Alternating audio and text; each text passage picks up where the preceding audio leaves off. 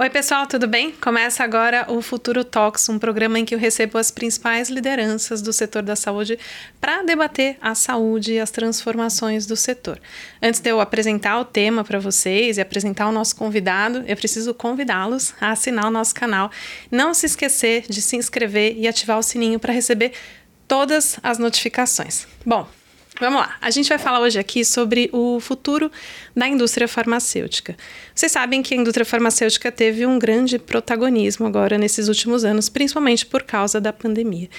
E tem muitas transformações acontecendo nesse setor. Para debater essas transformações, eu tenho a honra de receber aqui o Antônio Silva. Ele é diretor de estratégia e acesso da Roche Pharma Brasil.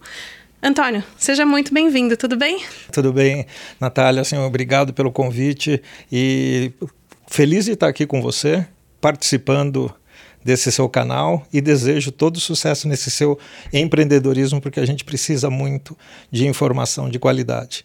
Obrigado. Muito bom, vai ser muito bacana esse nosso papo aqui hoje. A ideia é a gente conversar um pouco sobre todos esses movimentos. Eu queria já para começar esse nosso assunto, puxar esse tópico principal que eu trouxe na abertura, né? Em 2020, 2021, agora a gente viu um protagonismo da indústria farmacêutica. Antes, as pessoas entendiam o que fazia a indústria farmacêutica, mas não tinham ali assim uma grande profundidade. Eu queria ver um pouco a tua visão sobre isso, assim, o fato de hoje a indústria farmacêutica está mais né, conectada com as pessoas, é importante, né? Qual que é a importância dessa, dessa mudança, dessa, é, desse impacto com, com a população? Não, é, é, realmente assim, acho que a pandemia, uma crise sanitária sem precedentes, né, nos últimos 100 anos, traz à tona, é, é, assim, qual é o benefício que todos os atores de saúde podem trazer para tentar enfrentar, fazer esse enfrentamento. E foi bonito ver todas as indústrias se mobilizando para buscar inovações tecnológicas ou mesmo produtos que poderiam trazer benefício para esses pacientes. Acho que isso ficou muito reforçado. Eu acho que isso ganhou espaço em todos. Eu sempre a gente conversa muito que durante os almoços, os almoços de domingo, em cada casa a gente viu pessoas discutindo saúde com profundidade, se, assim, querendo saber, buscando informações. E eu acho que esse é o grande passo, né? Assim, o passo de colocar, chamar toda a população para o jogo de melhorar a saúde e a indústria farmacêutica mostrou seu papel. Para se ter uma ideia, né? a gente viu vacinas sendo desenvolvidas em tempo recorde, tratamentos efetivos, né? tentando buscar efetividade nos tratamentos contra a Covid e também na parte diagnóstica, que a gente não pode esquecer que isso também, ter o diagnóstico preciso, também foi algo muito importante. Então, acho que o papel da indústria foi reforçado, da indústria de inovação, e que não tem como enfrentar problemas complicados de saúde de forma singular.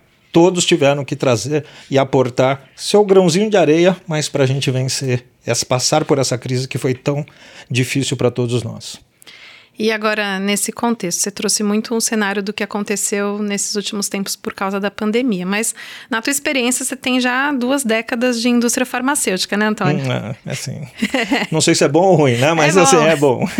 e eu queria te ouvir um pouco sobre essas transformações. Foram muitas transformações ao longo das últimas duas décadas, não só olhando para a ciência, mas também para o negócio em si, né? Eu queria te ouvir sobre esses grandes marcos da indústria, só pegando pegando esses últimos 20 anos. Ah, sim, é, é, que quando você me convida a pensar dos marcos, assim, eu sempre olho e, e não posso, assim, eu vejo que na era que não, quando a gente não tinha antibiótico, quando o problema sanitário eram as infecções, assim a indústria participou de forma decisiva.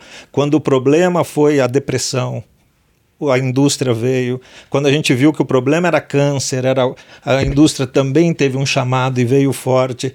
E quando o problema foi a, a doenças imunossupressivas, assim como a, a AIDS, a indústria também teve assim o seu protagonismo de buscar soluções. Então são várias, né, se a gente olhar esse universo dos últimos 20 anos, é, assim, a gente teve grandes avanços assim, eu vou falar uma coisa que me marcou muito, né? Assim, e como a ciência dá uma reviravolta. Uhum. A gente viu que, por exemplo, tinha um caso muito é, é, é, é peculiar que um pesquisador, né, chamado Dennis Sleiman, ele em 1989 foi apresentar um estudo E assim, ninguém acreditou no que ele estava desenvolvendo, que era um anticorpo monoclonal que seria capaz de tratar um tipo específico de câncer de mama.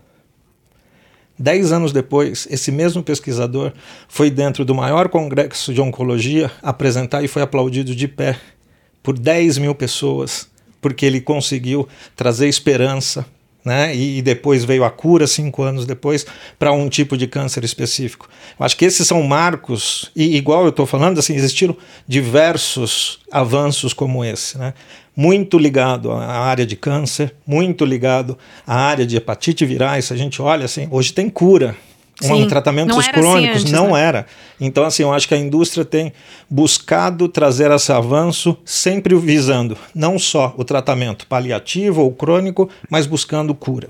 Sim, então teve muito a ver com o avanço da ciência, muito apoiado pela indústria e trazendo essas transformações que mudaram de fato a, a vida dos pacientes, né? Não, sem dúvida. Eu acho que, acho que a indústria ela busca exatamente esse ponto que você falou. Assim, onde tem uma necessidade não atendida, é onde está o esforço da ciência, porque é aí que a gente vai causar o maior impacto e, e gerar mais vida, gerar... porque ninguém quer ver as pessoas doentes. Né? A gente quer ver as pessoas sadias, felizes. Então, esse, esse é um grande caminho que a gente está perseguindo e, e, e, dá muito prazer tra trabalhar num setor onde a gente vê esses avanços.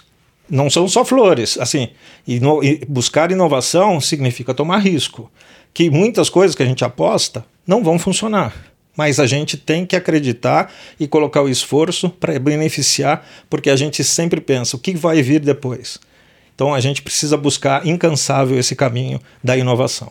Eu costumo brincar que a gente que trabalha com saúde, seja na indústria, no jornalismo, o médico, quem, quem presta serviço, é, trabalha com um propósito, né? Porque você vê ali o, o, resultado de alguma forma impactando, que seja uma informação, que seja um tratamento, muda a vida, né?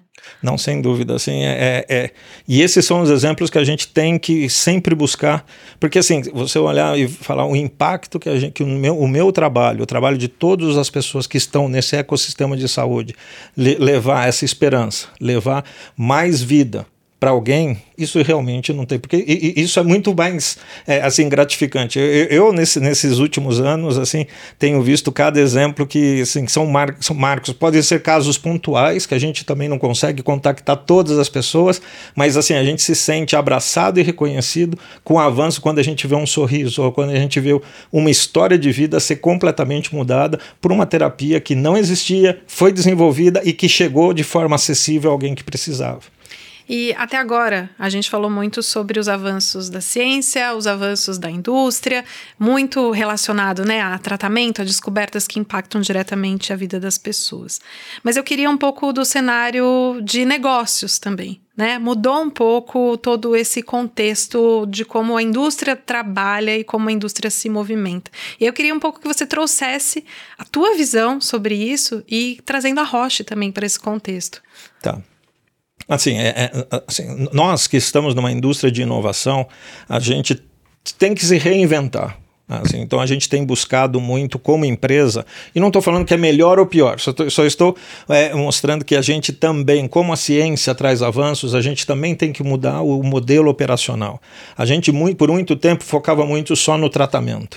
Hoje a gente tem olhado uma visão mais aberta, tentando achar assim como a gente colabora na jornada do paciente. Por quê? Porque se a gente quer, a gente tem internamente uma ambição, é, de novo, que eu me conecto muito com isso, que é, que é o propósito, né? Da, da, no que nos próximos 10 anos a gente quer trazer de 3 a 5 vezes mais inovação e resultados clínicos para os pacientes, para quem precisa, com 50% de redução do impacto para a sociedade, em termos de custo quando você olha isso, a primeira vez que eu escutei isso, eu falei, uau, assim, é, assim isso me conecta, porque aqui eu vou precisar me, retrans me, me transformar em um outro, ter um outro pensamento, fazer coisas diferentes, porque o modelo que a gente tem não vai conseguir fazer com que med os, os medicamentos cheguem e que a gente tenha esse impacto positivo no sistema de saúde. Então a gente, primeiro, o primeiro passo foi pensar na jornada Porque o tratamento, para quem precisa, é super válido e é necessário. Tratamento e monitoramento pós, né? Assim, o que, que esse paciente, como ele está depois. Mas tem uma fase, que é a fase do, do da prevenção, do diagnóstico precoce para algumas doenças, que faz toda a diferença para o impacto no sistema. Porque pacientes que são diagnosticados com algumas doenças em uma fase inicial, ela tem uma altíssima chance de cura. Podem não ser, pode ser que não use medicamentos da nossa companhia, o que está certo. Mas assim, a gente deu vida para essa pessoa, a gente deu melhor qualidade de vida sem onerar o sistema e o sistema pode ter é, é, algum, algum, alguma economia com esses pacientes e usar essa economia para tratar quem realmente precisa. Então, isso, tratar é, é, buscar é, tratar a jornada mais do que somente o tratamento em si, e como eu acompanho, isso é o que a gente tem mudado a forma com que a gente olha o mercado farmacêutico. Num tripé, num tripé muito forte: ciência, a ciência tem que ganhar sempre. A tecnologia e dados. Porque para fazer isso, a gente precisa desse tripé. Olha, eu tô aqui te ouvindo e já tenho mais várias perguntas tá. para fazer só dentro desse seu guarda-chuva, mas eu acho que dentro dessa questão da mudança de modelo, antes da gente falar desses outros aspectos, é, e conectando um pouco com o que você trouxe inicialmente, né? Ter é, muitos tratamentos que transformam a vida das pessoas é bom. A indústria investe muito nisso. Mas nem sempre isso chega para o paciente na ponta, que é dar o acesso. Né? E você trouxe agora essa questão de desse olhar para a jornada do paciente, desde lá no comecinho até fazer com que esse tratamento chegue ao paciente. Como fazer isso? Como fazer com que os pacientes tenham de fato acesso a um tratamento? Essa, essa eu acho que é, é, assim, esse deveria estar em nós, e está, assim, eu sinto, dentro da empresa e de outros companheiros, de quem está na saúde, é como a gente de verdade faz acesso a quem mais precisa e quem precisa no momento certo. Ah, e, e para qualquer. Ontem eu escutei uma jornada de uma paciente que, assim, em oftalmologia, que poderia ser simples, mas a pessoa ficou cega por gargalos do sistema. Eu acho que isso a gente tem que abraçar e tratar de forma empática e verdadeiramente com ações concretas. E a gente, como, como empresa, a gente olhando isso, a gente também vê que aquilo, né, a colaboração é a parte inicial, onde a gente tem que ter diálogo, a gente tem que sentar e, e não é só é, é, é, em palavras, a gente tem que ter planos, construir essa relação sólida de buscar as alternativas que podem ser tradicionais ou não tradicionais. E isso é o mais importante. E assim, e, e hoje assim a gente tem várias evidências que as, as, as, as alternativas tradicionais elas funcionam e devem ser bem vistas para aquele modelo, para quem utiliza isso e que o sistema consegue acomodar. Para quando o sistema não acomoda, você tem que pensar fora da caixa e trazer modelos que estão funcionando em outros lugares tá? E, e também desenvolver modelos próprios para que a gente consiga esse acesso. A gente, inovação, sem chegar no paciente, a gente não cumpre o propósito. Pensando nesses modelos alternativos que você trouxe, eu acho que seria muito legal você comentar com a gente a questão do modelo de compartilhamento de risco que a gente deu recentemente com exclusividade no Futuro da Saúde, né? Uma parceria de Roche e AC Camargo, que até vou colocar o link para vocês que estão assistindo a gente depois, se vocês quiserem acompanhar a matéria. Mas eu queria que você trouxesse um pouco esse olhar para a gente aqui da forma mais simples possível, né? O que, que é esse outro modelo, esses novos modelos ou modelos alternativos para talvez talvez ampliar o acesso? Não, primeiro, assim, eu não tenho como não agradecer você e seu veículo e todo o seu trabalho em divulgar isso. Porque a gente, assim, uma coisa que a gente aprendeu, e eu particularmente defendo muito, eu, eu, vi, eu vi uma frase de um autor que ele falava que uma flor, sem, é por mais bonita, encantadora, colorida que ela seja, se não tiver as abelhas que pegam isso e polinizam isso em outros terrenos, ela, esse projeto, né, que entenda a flor como um projeto, isso vai morrer não vai ser disseminado. Fica solitário. E, fica solitário. E, então, assim, o que você fez é um exemplo de um ator do ecossistema colaborando para que a gente semeie novos. O nosso modelo é muito simples, vou explicar, mas assim, ele é nosso ali com um, um objetivo específico. Mas eu fico imaginando um sistema onde todo mundo começa a gerar ideias e a gente vai construindo com esse pensamento de podemos errar, mas ajuste e, e, e, e melhora, ajuste melhor. Então, esse primeiro passo no, no AC Camargo foi um modelo muito simples, porque em saúde, né, assim, quando a gente vê dados em oncologia, a gente tem curvas, e as curvas são imedianas. Sendo que no começo das curvas, a terapia, a gente sempre é comparado a terapia inovadora versus o standard of care. E no standard of care, muitas vezes nos primeiros ciclos de tratamento, nos primeiros meses, tem pacientes que não respondem mesmo com a terapia inovadora. Então as curvas elas não se separam. Então o que a gente fez foi, então assim, o valor da terapia não está nesse começo de tratamento, mas conforme vai recebendo ao longo dos, dos meses os tratamentos, essas curvas, o benefício começa a ficar mais pronunciado, claro, visível. Então o que, que a gente fez? Esse é um modelo de diminuir incertezas. Incertezas para o paciente, incertezas para o pagador incertezas para o prestador. E a gente sentou, o AC Camargo foi um parceiro que também tem o seu objetivo estratégico e quis somar, falando, a gente pode testar e a gente sentou, como discutimos a base científica, a base de compliance, de como a gente faz auditorias e garante esse benefício que chegue no que a gente fala muito do triple win. Tem que ser bom para as duas, né, para uma empresa, para outra e para o paciente. E a gente conseguiu de forma simples, sem ser complexo, no modelo onde todo mundo olhou e falou: vamos testar e vamos avançar. Talvez daqui um ano a gente faça ajustes, mas a gente já começa a ver que isso, a repercussão pós a sua matéria é, é, é muito importante porque vários outros players começam a chamar para olhar e falar: por que não? Porque a gente estava sempre no ah, não, não, por quê, por quê, por quê. Agora a gente está no por que não. Se é possível, vamos fazer. Isso conecta um pouco com o que você estava dizendo um pouco antes sobre a importância do diálogo e um pouco do que a gente estava conversando antes de começar aqui, que é o diálogo avançar para a ação. Você sente que hoje o ecossistema de saúde, como você já bem mencionou, está mais disposto a dialogar e avançar para ações? É, eu, eu, eu creio fortemente que sim. Eu acho que é óbvio que não são todos. É, a gente sempre fala que tem aqueles early adopters, aqueles que estão mais, porque tudo isso depende de, de assim, as empresas ou, ou o sistema de saúde depende de pessoas. A gente sempre cai nas pessoas. Tem pessoas que querem e precisam, estão vivendo momentos de olhar e falar: é, eu preciso ter um propósito de mudar isso. Eu não posso conviver com essa complacência de ver pacientes assim. Então a gente consegue se conectar muito com, com várias pessoas que querem fazer a diferença. Os profissionais hoje têm uma abertura, até porque eu acho que, de novo, o Covid ele mostrou que não tem solução única e que para qualquer coisa precisa sentar vários players e a gente chegar em uma solução, em, em um consenso não vai ter, mas a gente vai ter, pelo menos a gente testar coisas diferentes para problemas de longo prazo que a gente já sabe de cor e salteado quais são, né? Então assim, como a gente tinha falado, é, pequenos avanços, quando a gente começa a conversar não só do problema, porque o problema é provável, uns sabem mais, outros sabem menos, mas a gente tem um, um, um, um conhecimento muito forte qual é o problema. A gente precisa mudar o foco para. Vamos decidir quais são os problemas prioritários que a gente vai abordar e discutir quais são os modelos que a gente pode aplicar para mudar esse cenário. Eu acho que isso está muito em, em, em pauta hoje e eu vejo muita disposição para essas conversas.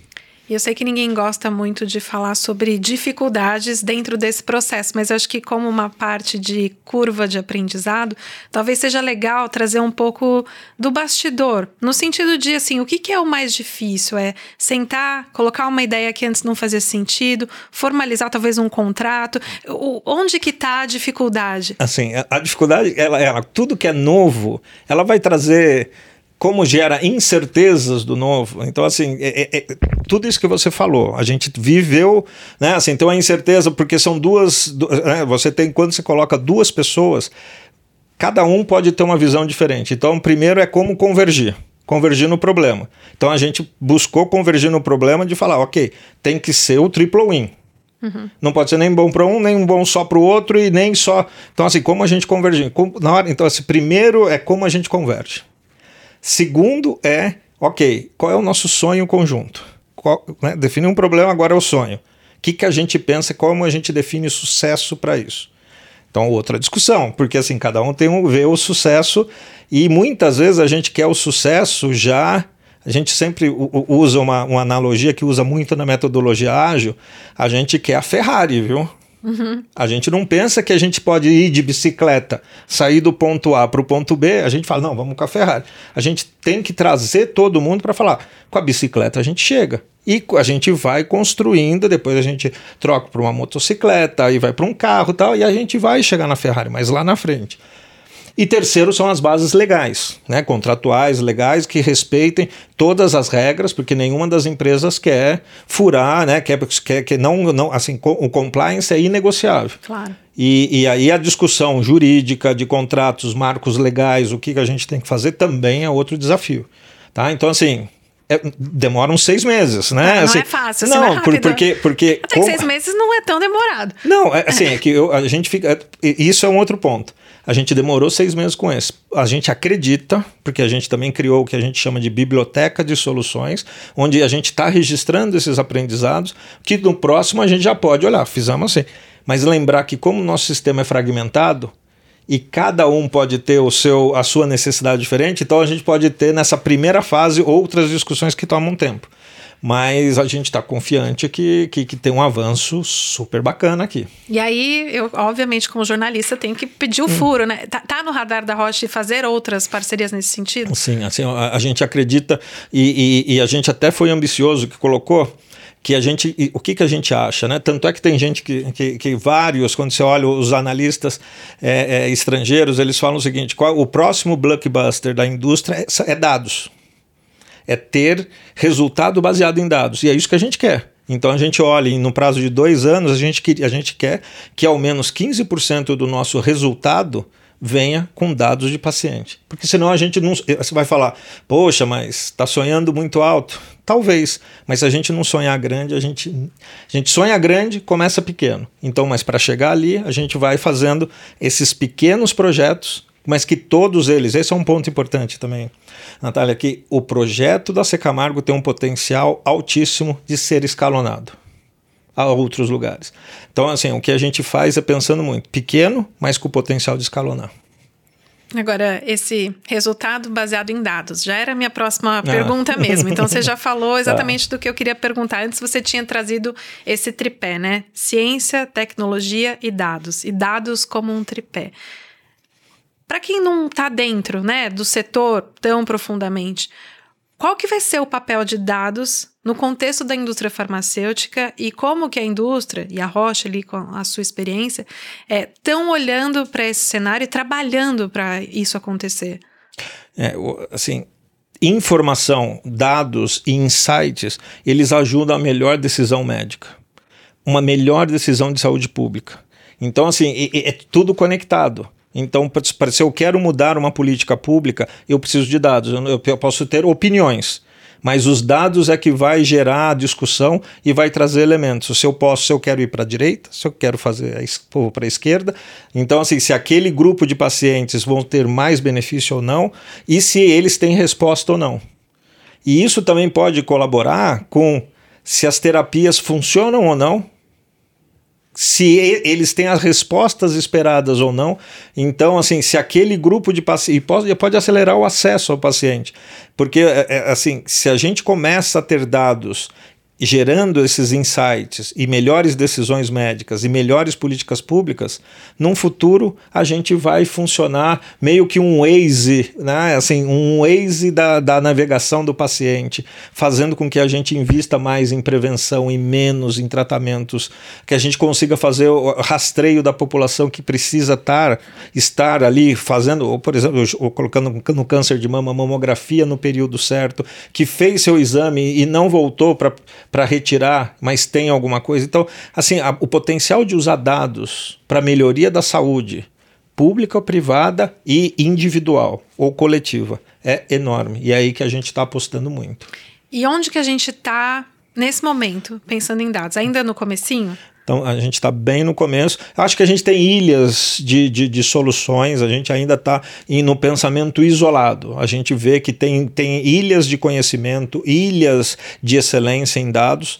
Não são muitos, mas a gente também tem que reconhecer que teve avanços, né? E, e tem e potencialmente a gente pode usar isso de forma, porque a gente já vem, é uma beleza ter um DataSUS. A gente pode não valorizar. A gente tem muito que melhorar, mas ter um sistema como o DataSUS, que foi feito para reembolso, para pagamento, mas que ali dá para extrair e dá para melhorar. Esse pensamento, isso, isso não tem país que tem com esse nível de, de, de detalhe para 200 milhões de habitantes. Ter um Connect SUS, onde eu, você e qualquer um das, qualquer uma pessoa que está olhando, é, nos assistindo, consegue ver no seu celular a dose da vacina, onde recebeu, nos mais de 5 mil municípios, qual era a dose, qual era o lote, quem aplicou, alguma tem, tem mágica aqui. Tem mágica. Então, assim, tem, a gente tem que avançar. Estamos longe? Estamos longe, mas é, é, a gente já tem a base e eu acho que a gente tem essa disponibilidade em querer. Eu acho que a gente, sabe aquela que a gente falou do, do 80% dos problemas? A gente, assim, eu acho que é unânime falar, isso é importante. A gente precisa começar a discutir como eu avanço sem querer a Ferrari, sem querer o perfeccionismo, mas como eu avanço com o que eu tenho para ir melhorando passo a passo esse, o sistema, seja público, seja privado. E agora, pensando nos dados. Agora, só fazendo um paralelo dos uhum. dados, né? Um paralelo dos dados com o que você trouxe logo no começo, né? De essa mudança um pouco do olhar da indústria em não simplesmente só pensar, e não é só, né? Porque pensar no tratamento já é uma coisa gigante, mas pensar em modelos que sejam talvez personalizáveis de acordo para fazer o, o, melhor caminho, né? Tanto de acesso quanto no, no sentido da indústria uh, privada, né? Do mercado privado ou do mercado público. É, esse é um olhar novo também, né? Sim, é, acho que a gente assim a, a, gente sabe antiga a, a, gente olhava que era você pensava em populações gerais quando você fazia alguns estudos. Hoje, cada dia mais a gente está pensando uns chamam de medicina personalizada, outros chamam medicina de precisão, mas assim é você buscar o tratamento correto para aquele grupo específico de pacientes. E aí a gente precisa muito de dados. Isso acho que a gente também avançou bem. É, assim, de como na parte diagnóstica, como eu chego nesse diagnóstico. Precisa dar mais acesso a isso para que esse, esse, esse. Porque isso é um processo genômico, né? E assim, isso, quanto mais pessoas tiverem acesso a isso, a gente tem trabalhado buscando alternativas, vai ser o segundo passo para que a gente tenha aquela medicina personalizada ou de precisão funcionando cada dia melhor. E aí você dá soluções personalizadas para quem for, né? Sim. Você não vai oferecer a mesma coisa para todos os lugares. Então, Isso. uma parceria com a C Camargo faz sentido assim, outra parceria com o SUS faz assim e assim vai. É, esse, esse é o caminho que a gente acredita muito que é o futuro da medicina. É, assim, com os dados vai nos ajudar muito a chegar nessa, nessa personalização do uso das terapias. Perfeito. E agora eu queria te ouvir um pouco sobre um, um contexto ali do seu, das suas duas décadas de experiência hum. em indústria farmacêutica. A gente sempre teve de ali de né, na nossa, no nosso imaginário que um medicamento resolve todos os problemas, né? E às vezes isso acontece, acontece para estatina, acontece para antipertensivo, assim, já um medicamento consegue abranger uma grande quantidade de população. Agora, a indústria ela está mudando um pouco esse olhar, indo para um caminho mais personalizado, às vezes até olhando mais especificamente para doenças raras, para uma mutação específica. Esse é um caminho natural? Eu, eu, eu acredito que sim. Assim, acho que toda a indústria vai buscar, vai continuar buscando qual é a necessidade não atendida para a população geral, para a gente teve um, resultado negativo de um, de, a gente estava apostando muito e investindo no desenvolvimento, por exemplo, de uma molécula para Alzheimer, que é uma necessidade que ia não atendida, muita gente. que ia ajudar aqui eram assim a gente coloca a demência, Alzheimer, são assim patologias que ainda ainda tem um espaço para a inovação a colaborar. A gente, infelizmente, como é, é inovação, assim, não deu certo, que esse é, é, é o papel da indústria, né? Apostar, buscar a, a, melhor evidência e às vezes se a evidência não funciona, ok, né? A gente vai, a gente não desistiu, a gente continua, mas é, buscando alternativas para essas doenças e aonde tem, onde a, a gente vê que aquela necessidade ainda não está atendida aqui. Você pode melhorar,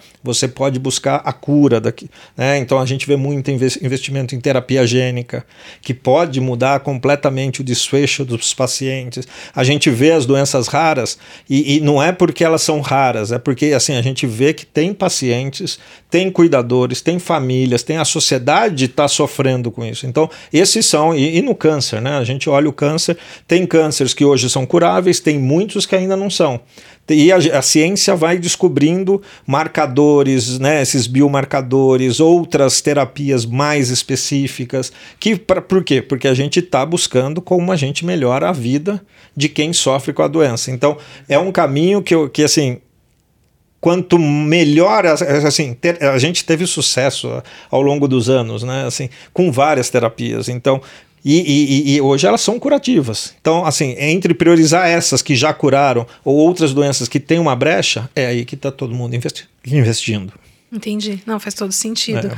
E agora eu queria uma, um outro olhar seu também de transformação. Eu sei que a Roche é, extinguiu, eu não sei se é a palavra correta, mas a figura do representante hum. comercial, do ponto de vista de negócio. É, o quanto isso transforma o negócio e a visão que conversa com tudo isso que você trouxe aqui para gente. É, assim, é, nós temos um modelo de negócio, né, que é um, pensando em jornada, então a gente teve que também buscar de sair do tradicional. Não que a gente não acredite no modelo anterior, porque ele nos trouxe até aqui. Mas é que a gente, para a gente dar esse próximo passo, pensando em jornada, em que as, as terapias, a gente quer gerar acesso, a gente precisa gerar impacto para a sociedade, a gente também olhou e falou: poxa, a gente tem que ter, é, buscar mais empreendedorismo, mais criatividade em coisas diferentes. Como a gente, porque se a gente só for fazer as mesmas coisas, né, assim, se eu tenho talentos dentro da empresa e eu falo o que ele deve fazer que é assim, ou se a visita, ah, você deve visitar médicos, não que não seja importante, e é importante, mas assim, será que no mundo digital, será que no mundo onde as informações circulam de forma muito rápida, o que qual é o nosso papel? É, então a gente, tá, a gente convidou todas a, a, a, as nossas pessoas a pensar um pouco diferente. Onde também a gente usou muito o que a gente chama de customer centricity. Há 10 anos a gente fala disso. Ah, tem que ter foco no cliente. Uhum. É, mas assim, efetivamente a gente não avançou porque assim a gente fez muita pesquisa para perguntar o que, que é adicionar valor ao cliente, ao cliente do ecossistema, seja o médico, seja o hospital, seja o pagador, seja a autoridade, né? É assim qual, de todos os players e, e todo mundo opinou de uma forma onde a gente construiu esse novo modelo. Um modelo que pensa em empreendedorismo, em ser criativo, em cocriação e buscar essa visão integral de como eu contribuo na jornada, não só na terapia. E pensando no cenário do Brasil, no passado, quando a gente olhava para o Brasil, sempre a indústria trazia um pouco que aqui havia uma demora muito grande no avanço né, das terapias, uma dificuldade de trazer pesquisa para cá. Você, com essas duas décadas de experiência na indústria, tem visto mudança nesse sentido? A gente está mais rápido? Eu sei que a pandemia acelerou, mas assim, acelerou mesmo? Ah, eu, eu, eu, assim, eu, eu amo meu país, né? E assim, eu acho que a gente tem um sistema de saúde e eu acho que a gente melhora. Assim, óbvio que não é as melhoras. Se você olha o que a gente tinha lá atrás e hoje, a gente avançou muito. Podemos avançar melhor. Então, estamos no ideal? Não. Podemos avançar? Sim. Então a gente vê desde assim as pesquisas. Hoje, hoje a gente consegue ser competitivo. Né? Porque a gente, geralmente, nas na nossas casas multinacionais, os estudos são multicêntricos. Uhum. E quando se abre um, um, um, estudo em algum falando com um grupo específico de paciente, antigamente a gente mal conseguia colocar o Brasil no radar porque os outros países tinham mais agilidade regulatória para aprovação. Hoje isso acabou. Hoje nós ah, somos. Já ah, ah, sim. Hoje a gente consegue ser, com, ser competitivo e muito. Né? A gente tem mais ou menos 1.300 pacientes envolvidos em estudos multicêntricos. E, e, e só para te dar uma, uma ideia, é como o papel do Brasil, né? Infelizmente, com a guerra né, da, da Rússia, Ucrânia, que eram dois centros também que tinham muito enrolamento de pacientes em estudos clínicos, eles fecharam. Então, e aí, para não parar os estudos, o convite foi que o Brasil, se o Brasil não podia cobrir esses pacientes e a gente de forma ágil conseguiu junto e assim não sozinhos porque aí assim toda a agência regulatória todos os hospitais os pesquisadores vieram e, e, têm contribuído muito então tem avanços quando a gente olha incorporação de tecnologias, temos avanços. A gente, ó, é perfeito, não é? Mas uma agência como a Conitec hoje, que dá clareza, que discute limiar, assim, podemos discutir se é o ideal ou não. Assim, mas eu acho que a gente saiu daquela da, da, da incerteza para ter mais certezas. E assim, eu vejo um movimento muito positivo de todas as tecnologias, o nossa, assim, a indústria em geral tem feito submissões à Conitec, coisa que há cinco anos atrás todo mundo fala, ah, se eu colocar na Conitec... Então assim, a Conitec tem avaliado de forma transparente, dado voz às consultas públicas, incluindo o paciente, então, assim, tem avanços. Tem avanços. Essa história da, da Conitec é, é curioso porque geralmente a gente escuta muitas críticas, mas na verdade parece que eles estão participando mais e sendo mais transparentes nesses últimos tempos, né? Não, eu, eu, eu, eu, assim, assim, o que a gente tem visto é transparência, as decisões técnicas, tem ajustes a ser feitos? Provável, mas assim, a gente já teve, a gente avançou e tem um caminho muito. É, eu, eu, a gente olha o NICE, que, que já tem muitos, muitos anos, né? É, quando a gente compara com a Conitec, mas a gente está a, a, gente pode dizer que se a gente continuar nesse movimento, a gente vai ser referência para outros países abraçarem isso. Legal. Agora eu queria tocar numa pauta com você, que é uma pauta que permeia ali o imaginário quando a gente fala de indústria farmacêutica, que tem a ver com custo, tá. né? É, tem medicamentos que nem sempre são medicamentos da Rocha, mas são medicamentos ali que, tão, que aparecem como o medicamento mais caro do mundo, esse outro medicamento que é mais caro do mundo. E eu recentemente participei de um, um debate em que foi discutido ali, é, junto com um grupo de pacientes e tal, o que, que a indústria pode fazer em termos de baixar custos, né? De transformar os medicamentos é, em, com preços mais acessíveis para a população. E eu queria ouvir, te ouvir um pouco de quais são esses, esses cenários, quais são as iniciativas e se é possível, né? Entendendo todo o custo com o desenvolvimento, com o risco, com a tecnologia. Não, é, esse é um, eu acho que esse é um dos temas mais calorosos, vou dizer, quando a gente vai discutir em qualquer fórum, né? Eu, eu acho que o que desenvolve a indústria, ela foca muito no contexto do, do valor que valor é A mais B mais C e o preço faz parte do, do componente valor. E o que a gente olha assim, é, em geral, é olhar e falar qual é o benefício, qual é o que, que a gente está adicionando valor, tanto para o paciente quanto para a sociedade. Então, assim, esse valor, e muitas vezes a gente, isso reflete no preço. E aí falam assim, poxa, mas o preço é caro. E, e dou um exemplo assim, de algumas coisas.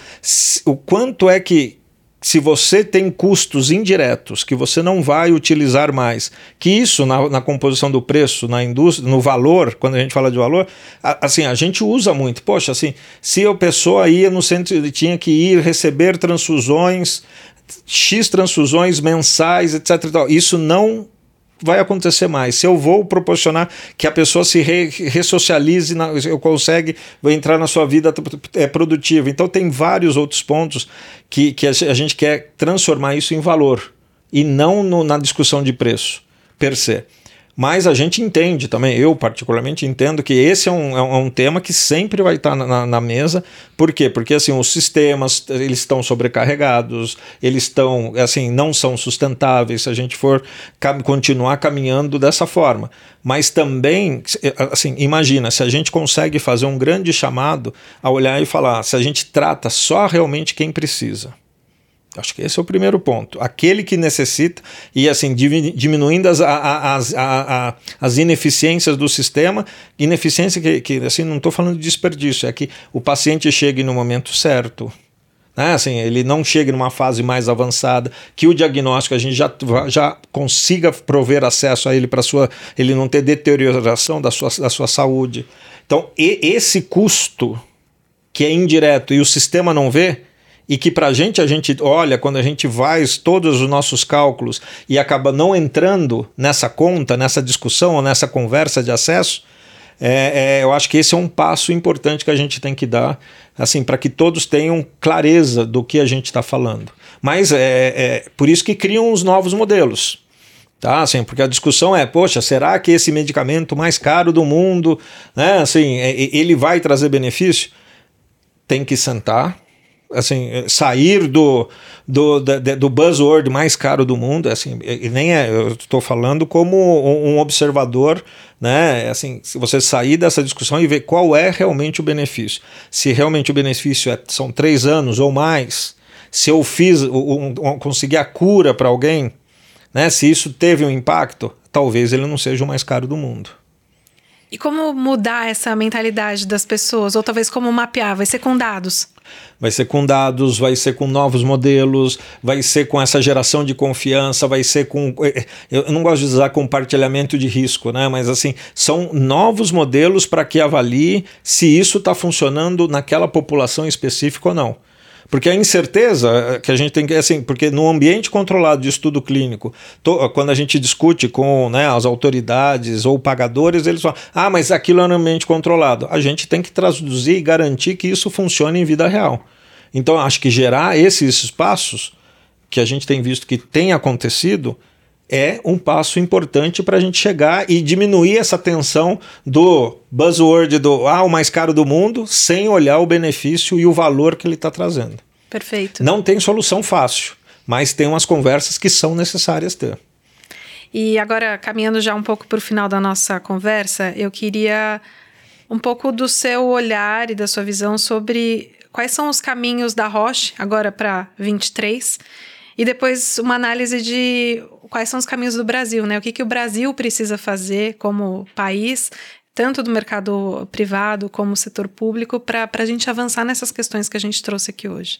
Ah, sim, excelente pergunta. Como Rocha, a gente tem, a gente vai ter, tem, como empresa de inovação, próximo ano a gente tem alguns lançamentos em áreas que a gente já atua ou em outras áreas terapêuticas que a gente está entrando, sempre com esse olhar de como eu construo, como eu olho e gero né, ciência, tecnologia e dados para gerar o acesso mais rápido. Então a, a gente está totalmente focado em conseguir é, é, é, esses, esses, conseguir projetos que a gente chama de triple win, que seja bom para o paciente, bom para o prestador e bom para a rocha, e também muito focado em moldar o ecossistema.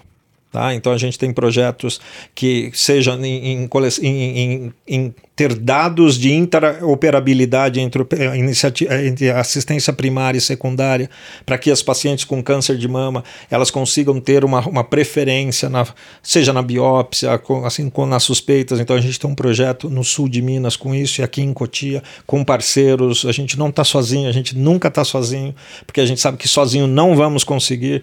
A gente tem um projeto de mobilidade, né? Porque a gente também vê que assim para quando você sai a, a mulher a mulher mulher com câncer de mama, por exemplo, sai da, da, da, assistência secundária para ir para especializada terciária, muitas vezes está longe do seu centro. Então a gente está tendo parcerias, por exemplo, com empresas de mobilidade para fazer esse transporte, para diminuir terapia em casa para a gente dar comunidade. Então, assim, a gente está olhando também nesse pilar de serviços, bem, modelos novos. A gente, assim, próximo ano a gente quer mais modelos, quer mais gente discutindo e a gente conseguindo né, nutrir e, e, avançar e melhorar o que a gente tem feito. Então é, é, é um ano que assim moldar o ecossistema, buscar os triple wins e desenvolver nossos talentos, né? Que as nossas pessoas sejam cada vez mais empreendedoras, cada vez mais buscando o nosso propósito, coisas diferentes e tendo essa abertura para colaboração.